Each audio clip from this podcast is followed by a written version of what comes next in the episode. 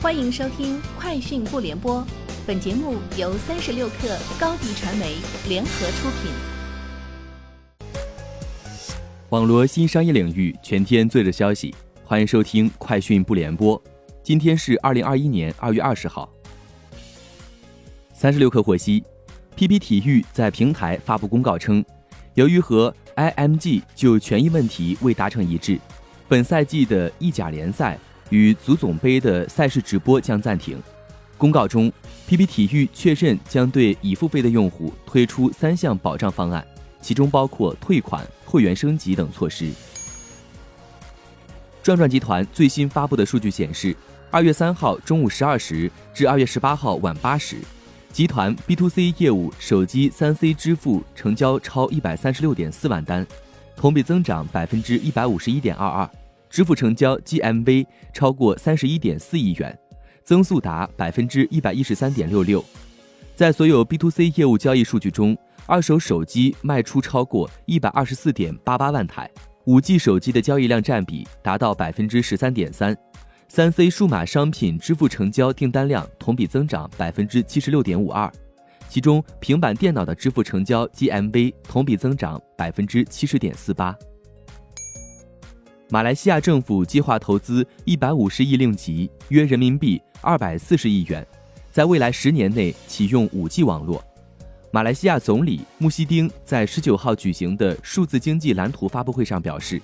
在今年年底前，部分地区将率先启动五 G 网络。穆希丁还表示，五 G 技术将促进医疗服务的发展，例如实现慢性病人的健康监测应用、智能紧急救援。以及独居老人的特殊应用。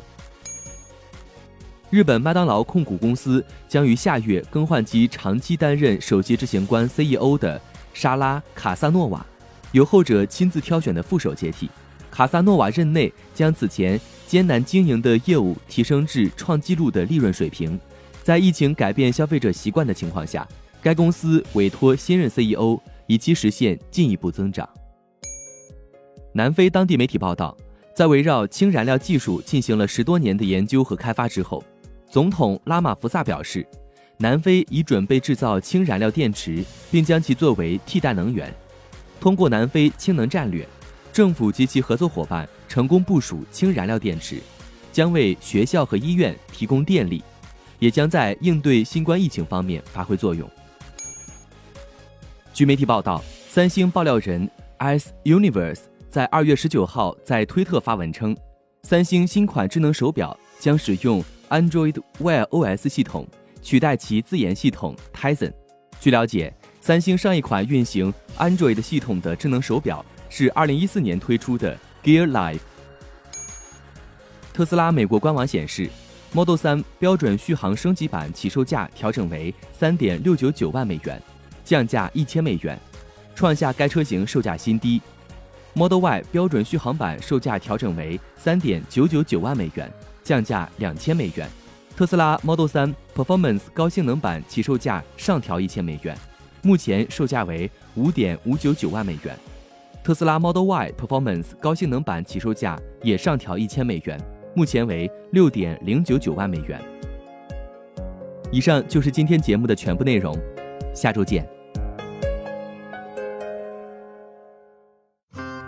欢迎添加克小七微信，qi 三六 kr，加入三十六氪粉丝群。